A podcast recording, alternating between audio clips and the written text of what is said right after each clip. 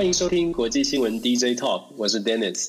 我是九 L。那我们这个节目呢，会分别在旧今夜一杯以及 Dennis 的全球政治笔记上面会跟大家一起露出。所以呢，如果大家对我们这样的新闻有兴趣的话，欢迎你们可以来 Podcast 里面搜寻我们的这个关键字，关键字分别是旧今夜一杯以及 Dennis 全球政治新闻。那我们今天的新闻就开始喽。好，呃，大家应该是说现在应该是早安了吼。那呃，我们就非常欢迎大家来我们的就是国际新闻 DJ Talk，我是 Joe，Dennis，Hello，我是 Dennis。今天是呃五月，已经是五月十九号。不过呢，我们现在聊的是五月十八号的一些相关的新闻啊。那 Dennis，我们就直接开始了吼。好的，好，那呃，我想说开场的话，其实我们就是呃来聊一下现在。美国疫苗接种的状况现在是怎么样？嗯，美国疫苗现在到目前为止，大概大概接种了超过四四成的民众有接种了疫苗哦。那当然跟拜登预本来预期在七月四号美国的国庆之前就要全部全面施打完，好像有点差距。但是至少现在已经施打了超过四成，甚至将近五成呢。事实上，在六月底之前应该可以达到五成哦，已经给拜登政府一点点的空间，让他可以把疫苗，我们也看到，让他可以愿意去考虑疫苗是不是要试出。那美国的疫情呢？确实在数字上面看起来，也确实是有一个明显的下降。那今天的确诊人数好像是一万多，那当然跟台湾相比的话，应该很确诊人数一万多，对美国来说，过去曾经有一天二三十、二十几万，是差距非常大的。所以确实在疫苗的出现之后，这几个月以来，在呃这个整个疫情的控制上面有蛮大的差距。是，那呃，我想说。今天我其实应该在那个呃日本这边有看到一个新闻哦，就是说呃纽约这边好像已经准备开放，就是观光客，然后可以在呃纽约的大概有十三个一个站点里头接种呃交生疫苗。那这接种娇生疫苗，它最主要原因是因为那个纽约市长他好像也出来讲话了，就是在讲说，诶，那来这边接种疫苗的话，当然我们就希望说观光客能够来，那来来的时候呢，那同时可以把我们的百老汇啊这些相关的地方。都能够把它炒作起来，就是让它恢复之前的一个经济状况。那我不晓得说这个新闻呃比较细节部分，可不可以请 Dennis 来跟我们大家说一下？是 Cuomo，Cuomo 确实是宣告了，就说如果是外国呃外外来的观光客是可以施打交生疫苗。当然，他其实他的考虑就如同刚刚就你就你说的，就说发展经济，因为要把呃观光客带人潮带回纽约，所以发展经济这个部分是当然是其中一个原因哦。那另外一个原因，其实当然防疫的部分也是如此。就说如果你没有办法让没有办法让这个外来的游客或者是进外面进入到纽约的人也能够有防疫的能力，事实上也会造。造成这个疫情还是还是没有办法控制，所以它其实一体的两面，就说，虽然是让外人也来施打交生呃交生疫苗，它好像是呃只是为了促进经济，但是其实防疫的防疫的功能也是存在的。那当然呢，现在现在的纽约是积极需要复苏的，尤其是在。尤其是在这个疫情过程当中，其实纽约市是首当其冲。我们知道过去纽约的这个疫情的状况非常非常的不好，所以现在它很多动作呢，我们现在在美国看到很多动作都从纽约、纽约州、纽约市所呃延伸出来，很很不很很大的一部分原因，就是因为纽约过去曾在疫情当中是一个全球瞩目的焦点。那现在纽约可可以说是带头把防疫的工作再宣传出去。那我觉得这个是呃。也有一点点政治的效果，政治的动作，政治的原因在背后。嗯，可是呢，现在好像也有部分的一些杂音出来了，他们会觉得就是说，你看哦，你现在你美国、你英国这边你们都接种好了，然后你们还趁这种方式的话，你们可能就是在。聚集一些，就是重新让呃，就是其他观光客到你这边来，然后你把多余的那个就是疫苗释放出来之后，然后呢，你就能够因为借着这方式来来就增加等于说自己的国家的一些经济活动哦。那这个部分的话，就有人说，那这不是太不公平了吗？那对这一点的话，我不晓得 Dennis，你认为他们这样的一个想法，你觉得怎么办？那这样的一个国际状况、国际趋势里面。是 这个国际批评啊，就是关于疫苗是不是能够公平的施打。其实这样的一个论述或者辩论呢，事实上在过去，尤其在美国，现在是呃疫苗越来越多，呃这个生产大概没有什么太大问题的情况之下，就引发了很多的讨论哦。那确实，当然我们完完全可以理解为什么会有这么多的这个呃质疑的声浪，就是当世界很多的国家、很多的地方都还需要疫苗的时候，你美国只考虑到自己的经济赶快的复苏，忘记了说其实很多国家，也许你们现在多了疫苗可以来提供这些其他的国家，让全世界都更好哦。那不过我们之前上个星期可能有提到所谓的戴琪在专利疫苗专利的部分，那戴琪呃。美国的贸易代表戴琪就有特别讲到说，现在是美国可以扮演英雄的时候，可以把疫苗分呃专利可以分享出去，扮演英雄，让大家都可以全球可以一起来做一个防疫的动作。可是你可以看到，在包括在纽约所做的一些政策，还是以美国的美国为中心，美国利益为中心，如何让美国快速的复苏起来？这两种论述不只是在国际上有争论，在美国内部其实也有很多的拉扯。现在看起来呢，美国还是你如果。比较比较这个。呃，中性的解读的话，你会发现，其实大部分的美国人可能还是觉得先救自己最重要。所以，我觉得在解读国际新闻的时候，嗯、呃，你要说无奈吗？或者是你要说呃，真的要从现实面来考虑，可能会看得更透彻一点。是啊，那尤尤其是我们啊、呃，台湾最呃，就是最近在呃，应该是从星期六开始嘛，好，那然后整个第一等于说算是英国变种猪呢，在台湾这边就整个爆开来了哈，爆开来之后，大家对于疫苗这件事情就变得更加。的关注也变得更加的关心。那在这情况之下呢，刚好美国这边也在讲，就是说，因为他们现在有多了，包括呃，就是不管是辉瑞或者是那个莫德纳的这些疫苗啊，他们有准备要释放出来，要给一些友邦国家。那这当中的话，当然也台台湾很多人都关心说，那这些呃疫苗会不会来送到台湾来哦？那对这件事情的话，我不晓得说。呃，就是 Dennis，你有什么看法？因为好像也有一些说法说，这些疫苗可能不会先给台湾，而会给就是一些其他的国家。那你这边你在美国观察到的有没有什么样的一个趋势跟现象呢？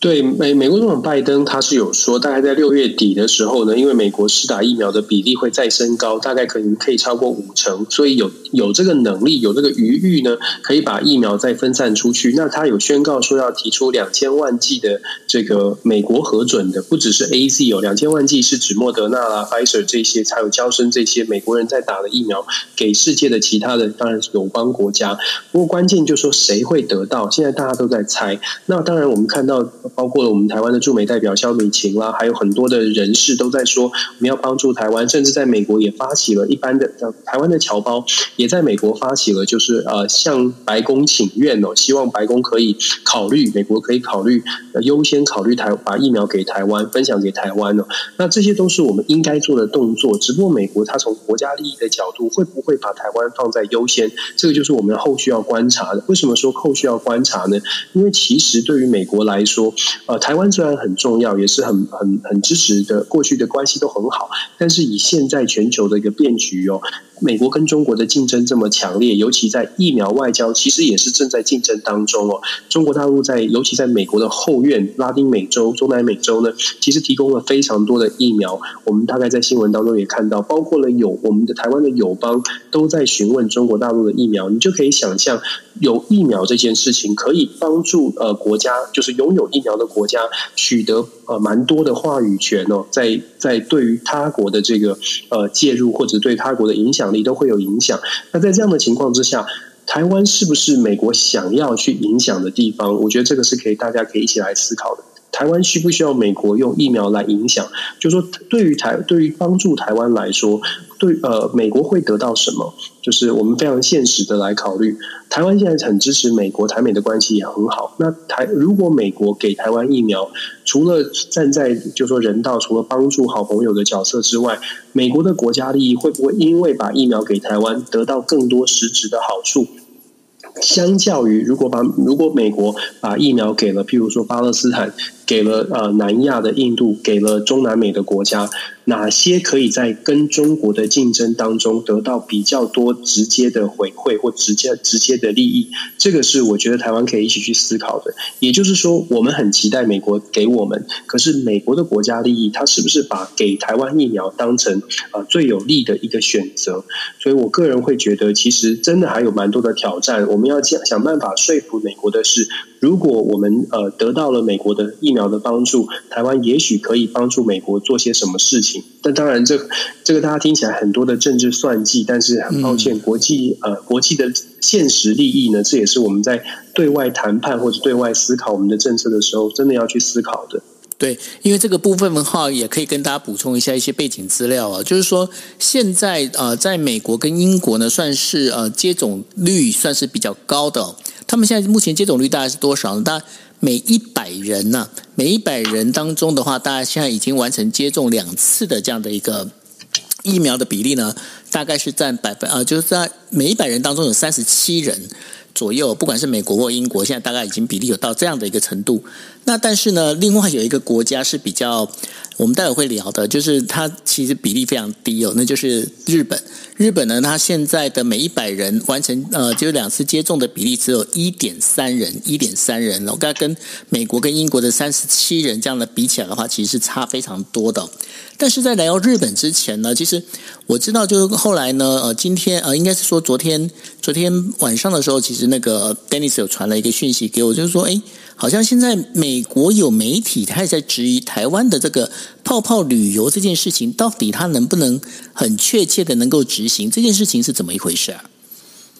是在美国的媒体呢？其实我们之前就在想，就之前就已经有不少的媒体都在关注台湾。那最近这一个礼拜以来，其实我们。包括了呃疫情的关系，还有电力的关系，都受到美国媒体的关注哦。那我们都说，我们被台被全世界关注，那我们打算要怎么被看见？呃，一直都在担心说，如果台湾有一些什么什么风吹草动，可能会影响到呃世界。看待台湾的这个呃乐观的角度的话，可能就会出现一些媒体的评论，对台湾产生一些疑问哦。为什么这么说呢？因为我们知道，在《纽约时报》很早之前就已经讲到，台湾现在的防疫做得很好，那是用围堵的方式。但是围堵到底能不能围继续围堵下去？如果在没有疫苗或没有药品的情况之下，台湾这样的一个优质的表现，防疫表现到底是不是可以成为世界的模范？大家是不是可以学？只要用防守的就可以守住疫情？那很。显然的，昨天在 Bloomberg 就出现了一篇文章，评论文章，它针对现在台湾的疫情的人数的上升呢，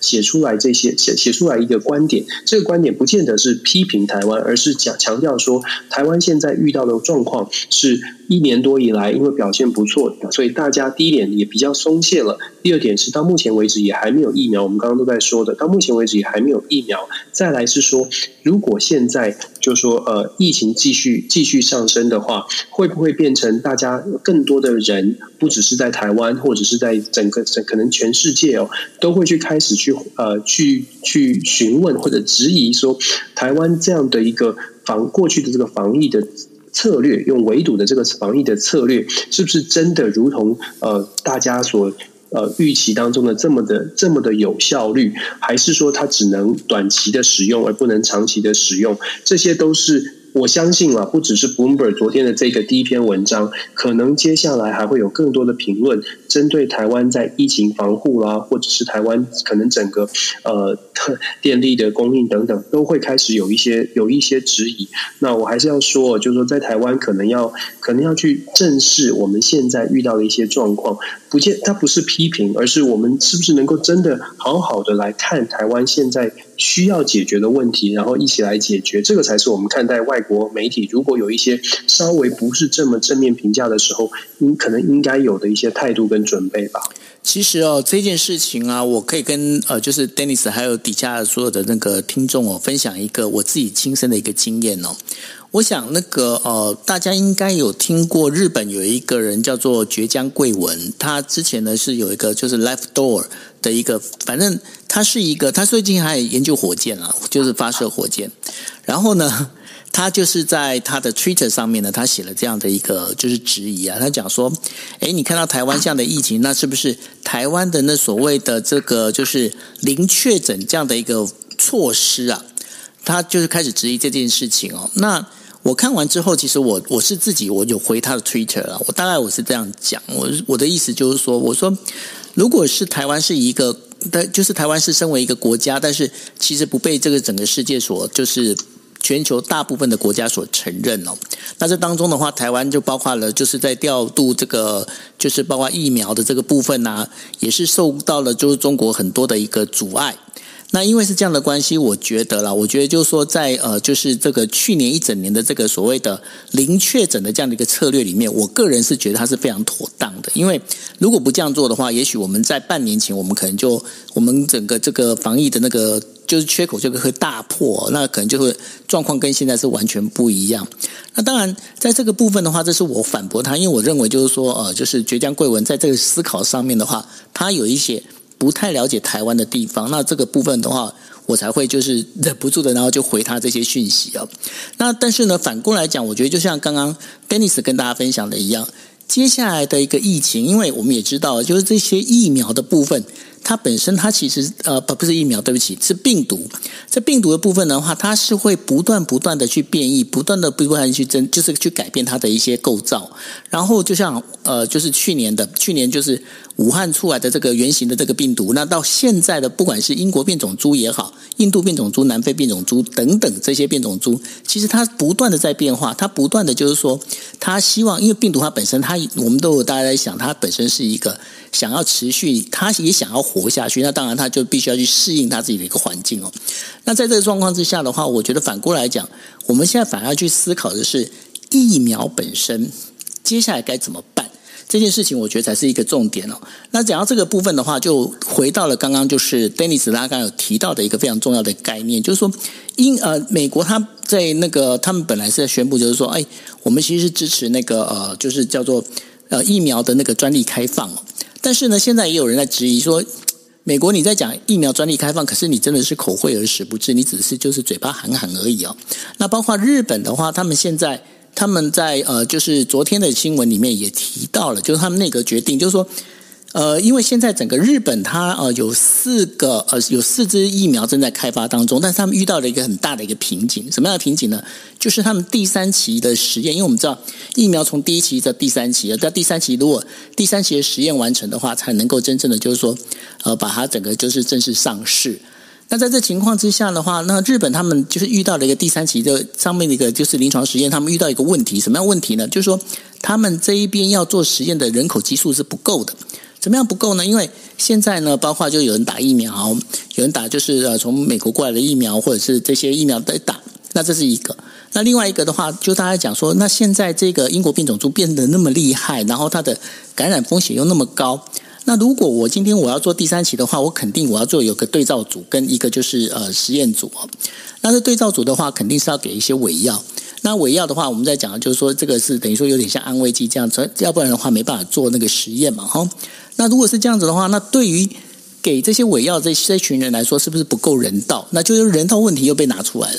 那所以呢，日本他们就决定说，那如果是这样子的话，我们干脆就是联合亚洲各国，然后一起来开发疫苗。那因为呢，毕竟这个疫苗本身的话，也会比较适合亚洲人的体质哦。因为我们知道，我们到呃目前我们现在可以看到的疫苗，除了中国中国开发的疫苗之外。其实大部分都是处于比较适合欧美人的疫苗哦。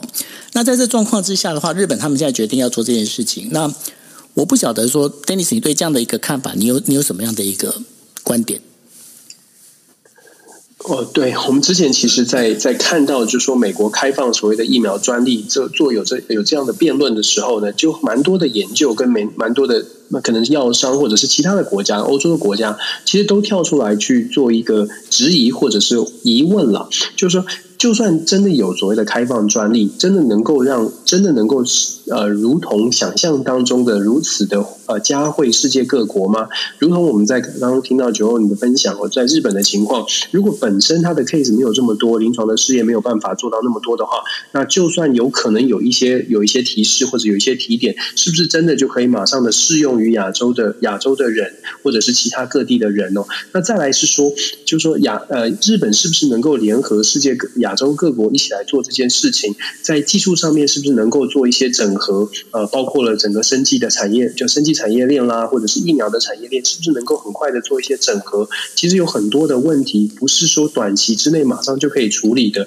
曾经有一些文章，那就就就有报道或者是报告，就有写到说，就算今天发展出一个新的专利、新的疫疫苗，事实上，它如果要再复制到其他，或者把这个产业或者是生产线复制到其他的国家来做呢，可能都旷日费时。那这个时间是不是能够让这个那个国家立刻的受惠，或者是那个国家是不是能够在抗防疫这件事情上？等待这么长的时间，都很其实有很多的问题，有很多的疑问了。所以我觉得，关于疫苗的部分呢，现在看起来啊，如果真的是呃要要等到开放专利，然后再来生产，确实是嗯有点真的有点口惠而实不至，反而是可能现在看看能不能够是呃。透过现有的，尤其是现在美国已经是呃美国啦，或者是欧洲国家现在有的疫苗厂商，是不是能够加速的，或者是呃透过协调，或者是透透过沟通来争取，包括给日本、给韩国这些国家，包括我们亚洲的很多国家，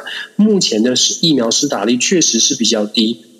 确实还是很低，在这样的情况之下，刚刚就你有九好像说到百分之七吧，对，台湾现在是百分之一，对，我们都非常得到的这个疫苗的这个施打率都是非常非常的低的。我们其实急需现在就拿到疫苗，就是至少在很短的时间内就拿到疫苗。那如果研至于说研发疫苗啦，或者是生产疫苗，这些可能要花比较久的时间。对于我们是不是会不会有一点缓不济急？这也是我我觉得这也是一个疑问哦。不过我也是想要回问九号，就是。关于现在日本哦，我们大家都可能都很关心，到底奥运的情况怎么样？我看到好多不同的新闻哦，对，好多不同的新闻。然后有一个新闻讲的是，日本的民众其实已经是蛮高度的不想要办奥运，就是以民调来说，可能有六七八成吧，是不是？好像很高度的不满。那当然我们知道决定权不在日本，可是呃，这个 IOC 它现在对日本跟日本的关系到底是什么？我觉得蛮蛮好奇的。OK，这个部分的话，其实现在大家都很关心了。那这当中其实也跟疫苗也是有相对应的关系哦。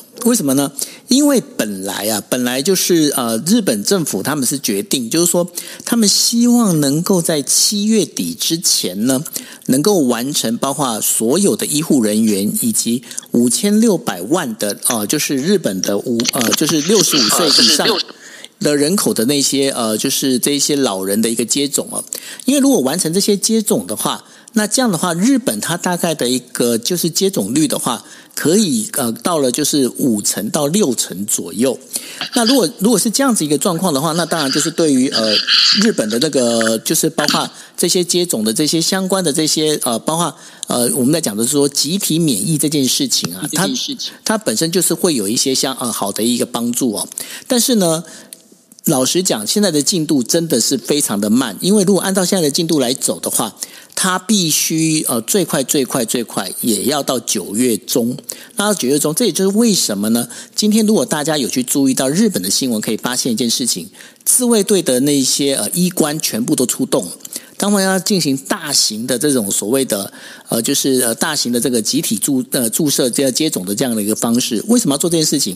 因为对日本人来讲哦，日本他们其实很敏感。怎么样敏感呢？他们对于自卫队出动这件事情，他们其实会触动他们的一个神经，什么神经呢？就是因为他们已经被呃，就是认为就是说，如果是军队出来的话，那因为当然自卫队你都不能跟军队划等号，但是他们会觉得说，如果自卫队出动的话，表示事情是非常大条哦。那所以呢，当自卫队在准备要出动，然后要做这些事情的时候，大家知道说，嗯，这个状况是还蛮危急。那大家现在赶着就是要把那个就是接种的这个部分要能够提升，但是呢，老实讲。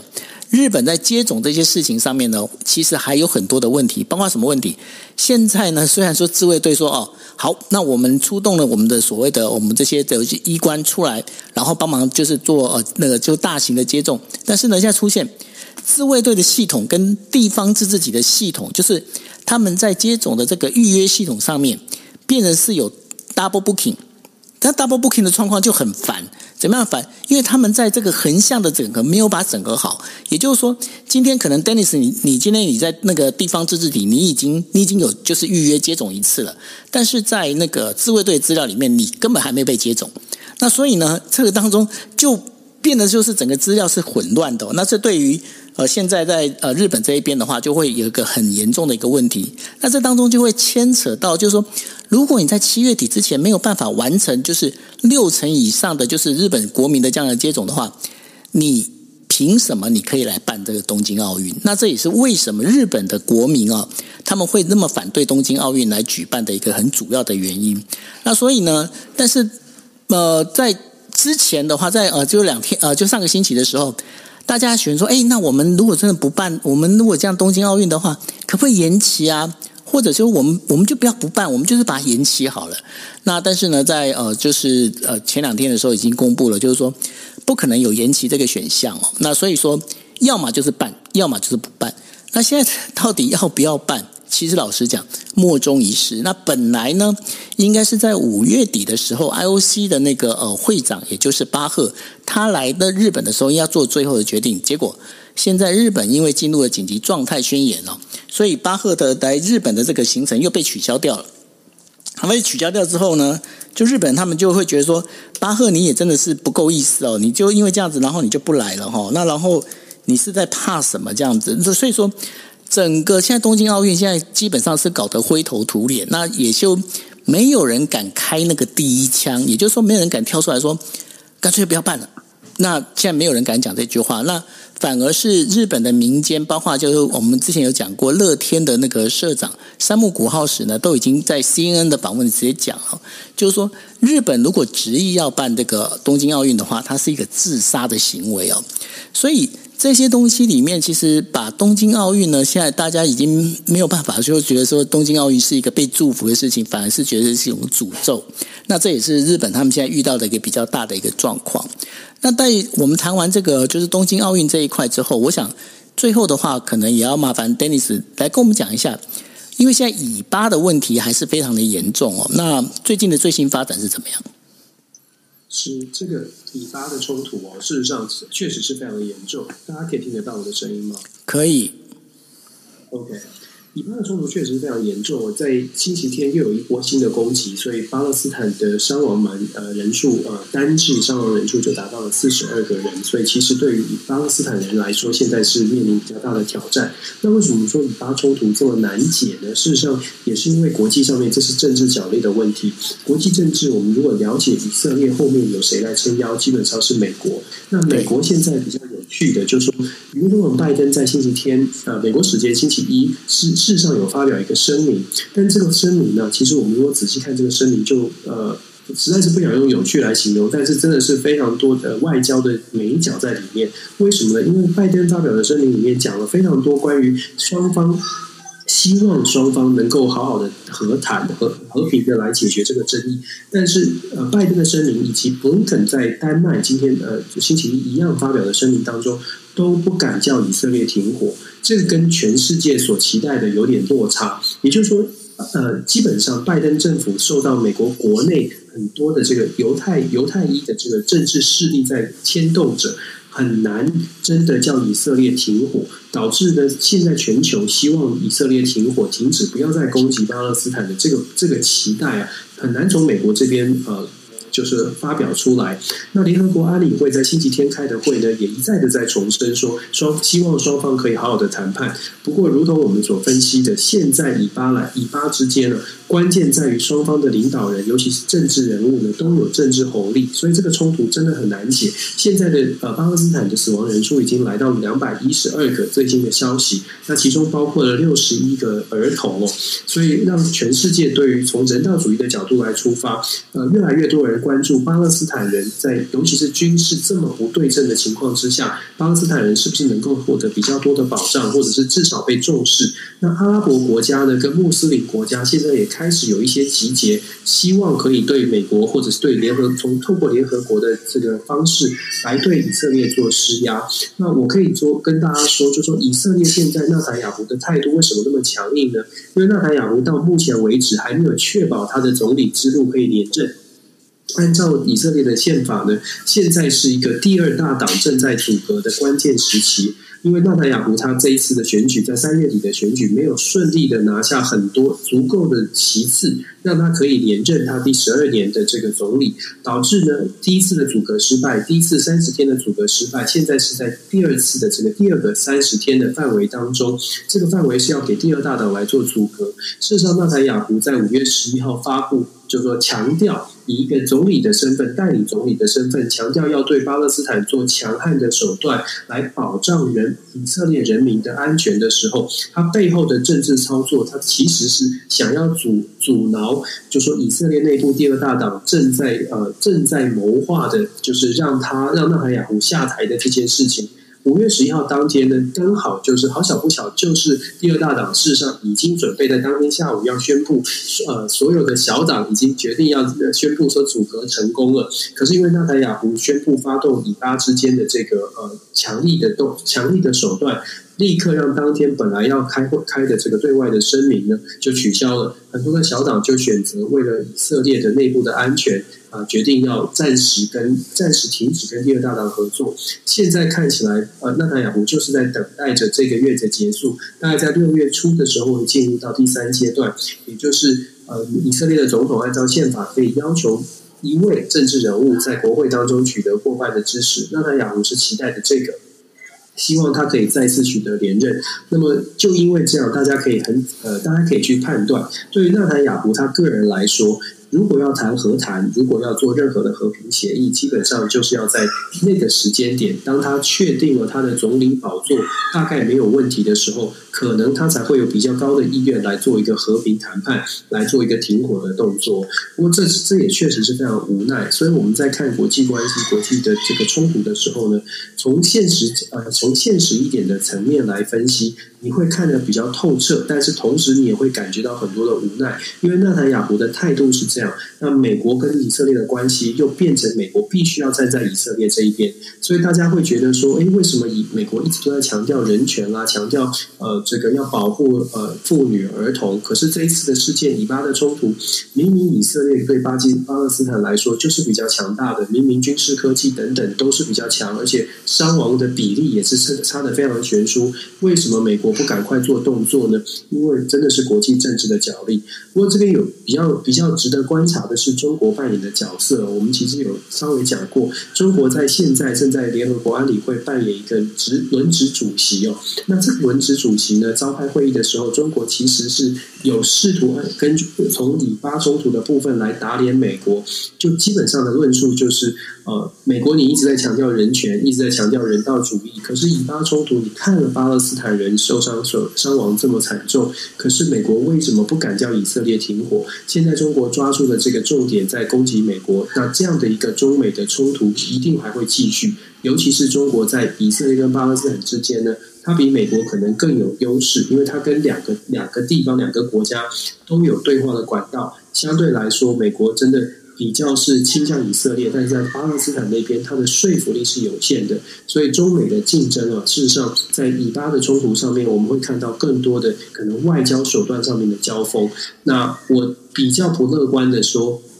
以巴的冲突还会继续。那如同我所说的，因为政治人物他还是有红利可得，短期之内要看到停火，或者是要看到调停，恐怕不容易。除非美国或者是中方有提出什么。优渥的呃优渥的条件，让双方的领导人愿意去做一些呃让步。那短期之内呢，看不出来有什么条件是足以让他们愿愿意停火的，这是比较无奈的。当然，这也是为什么我们说真的不想要看到军事冲突，因为军事冲突真的是非常的残酷。在现在的科技的帮助之下，我们真的亲眼看见了巴勒斯坦，比如说大楼被炸啦，人员的伤亡。呃，我们真的期待世界可以更和平一点。是，呃，这个部分的话，其实呢，可以这边跟大家再补充一些背景资料啊。刚刚。Dennis 有跟大家提到了，就是说纳坦雅胡跟本来呢，这个是第二大党要来组，就是组内阁的时候，大家可能不太清楚，第二大党他都以为就是说，呃，就是以色列的话应该都是犹太人哦。其实第二大党里头的话，还有部分的就是那个呃，就是阿拉伯阿拉伯裔的人在里头哦。因为这个部分的话，对，那这个部分的话，其实就是说，如果纳坦雅胡今天没有办法就是顺利组阁的话，未来以色列就会出现的就是变成是有犹太。教跟那个伊斯兰教共同来，就是来等于说组合来管理这个以色列。那对于整个以色列来讲的话，那个是。纳坦雅胡这种所谓的，我们在讲说他是本身是属于比较犹太犹太的这个犹太教的这一群，呃，就是算是人的话，他本身的话，其实对这件事情他是不乐见的。那所以呢，在这部分的话，他们就有他一些部分的一些操作，这是另外一个补充的。还有一个就是变成呢，就是说刚刚大家在讲说，哇，那这哇怎么办？那今天的话，以巴冲突这当中是不是完全无解呢？其实呢，我们刚刚在聊的有一个国家呢，他又得他又。他嘣嘣嘣又跑出来了，那个国家是哪个国家？就是日本。那日本呢？它这个部分的话，我们呃，大家都如果印象有深刻的话，上个礼拜呢，我们给日本呢有一个就是一个非常呃，应该世性的一个称号，它叫做那个亚洲的那个就是呃代理的支店长哦。那因为他在这个在做支店长的角色里面，因为日本本身呢，其实跟呃伊朗的关系其实非常的好。那跟伊朗关系非常好，那为什么跟伊朗关系非常好，对以巴冲突会有帮助呢？因为在哈马斯的背后支撑的哈哈马斯的这些，包括大家看他们哈马斯他们做的这些呃，就是火箭弹啊这些地方，其实都是伊朗这边做技术技术的援助哦。要不然的话，哈马斯的这个火箭弹在过去啊，他们不仅是制造能力不高，而且呢，那就是都是一些土炸弹。但是后来呢，这一次的这个有一千多发的这些这些呃火箭弹的话，其实都是伊朗在背后等于说提供一些技术的一些资源哦，包括一些材料啊这些东西的一个资源。那这也让以色列本身其实对这件事情，他们也是觉得有点惊讶。那当然，就大家看到，就包括呃铁穹跟那个。哈马斯的那个火箭弹的一个对决啊，这些东西其实也就是这个整个以巴冲突最主要的一个重点。那现在呢，日本他们也在当中准备，就是当成美国的一个呃代言人的一个角色呢，在当中做一些斡旋，那希望呢能够把这事情能够解决掉。那我不晓得说，Dennis 后面你还有什么要补充的吗？是，呃，我谢谢那个 Joe 的补充哦。事实上，日本最最近几年哦，其实一直以来了，日本都很期待在国际舞台上面可以扮演更吃重的角色。事实上，透过日本的经济实力，它在海外的投资跟整个海外的整个布局，事实上，日本确实在国际的影响力是上升的。只不过，大家通常都把这个影响力放在所谓的经济的影响，但是事实上呢，日本在国际政治的影响，确实也因为经济的关系，这个。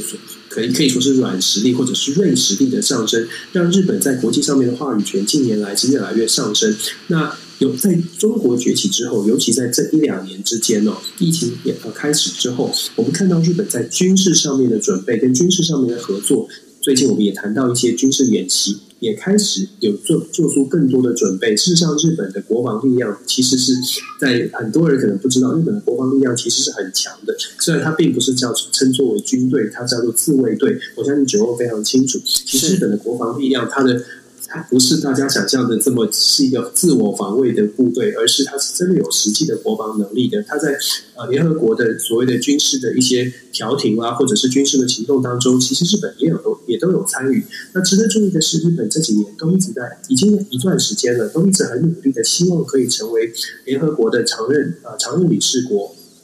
安理会的常任理事国的成员哦，那日本在努力的这个方向，就是希望可以让自己的国际影响力可以再再大幅的提升。我觉得，如同就九号刚刚的分析，在现在这么像以巴的冲突或者是中美的冲突当中，我们越来越看到日本扮演的，我们可以说美国之店长，可是某种程度其实也反映了日本扮演的一个。可能是可以说是调和，也可以说是日本可以作为一个杠杆当中的一个支点的一个作用越来越明显，尤其在大国跟超级大国之间，它可以扮演一个呃蛮不错的角色，因为它自己本身又有它自己的实力，所以日本未来在国际上面。国际舞台上面的发言权呢，确实是不容小觑哦。那台湾一直在一直在说，我们跟日本、跟美国之间的关系都很重要。那现在毫无疑问的，我们看到了日本在国际舞台上面的实力的增长，我们可能也要去学习一下。事实上，日台湾也一直都在跟日本、韩国做一些看齐跟学习。我常常说，他山之石可以攻错。我觉得在是，在同样在亚洲国家，同样都是在战后慢慢崛起的国家，都是所谓的经济起飞、经济奇迹的国家。我觉得台湾真的应该好好的思考，对外不管是经济啦，或者是外交政策上面，到底日本、韩国是如何走到现在这一步？我觉得很多事情是我们可以看的，可以一起来做学习的。OK，好，那我们今天的时间也就差不多。那今天跟大家呃，整个我们就把从疫苗这一块呢，然后一直带到就是以巴的这个整个内容哦。那我们接下来的话就是一样的，就是在呃。应该想讲今天的嘛，哈，今天的那个我们就是大概也是十一点四十五分左右，因为偶尔我们会因为有一些状况的话，我们可能会往后延，但是我会提早在呃就 schedule 上面会让大家知道。那另外的话就是如果大家。你们来不及听，那因为我们现在每个星期的话，大家会有三天的时间，也就是星期二、星期三跟星期四。那呃，原则上是会十一点四十五分到十二点十五分哦，在台北时间会呃，就是跟大家简单的去说明，然后解析一下当天的这些呃，我们在看到的一些国际新闻。那如果大家比方说你们太累了，然后睡着了或怎么样的话，你们也可以去呃，就是 Podcast 上面找一个就是。Dennis 的全球全球政治笔记，或者你可以找就是呃今夜一杯，那然后你们都可以找到的，就是我们把那个内容的话，我们直接做成 Podcast 会放在上头，那大家也可以不用熬夜，然后可以直接来听到。那呃，Dennis 你这边还有什么要跟大家说的吗？没有，谢谢谢谢九号的那个安 协助跟安排哦。今天抱歉是因为我开会的关系，所以姐妹没有问题，抱歉。对，没有问题。但是还是希望大家呃注多注意安全，勤洗手、戴口罩，这些都是在台湾防疫一定要做到的事情。希望大家一起加油，没有问题。是，好，那我们今天的国际新闻 DJ Talk 就到这一边喽，谢谢大家，大家拜拜，晚安。谢谢，晚安，晚安。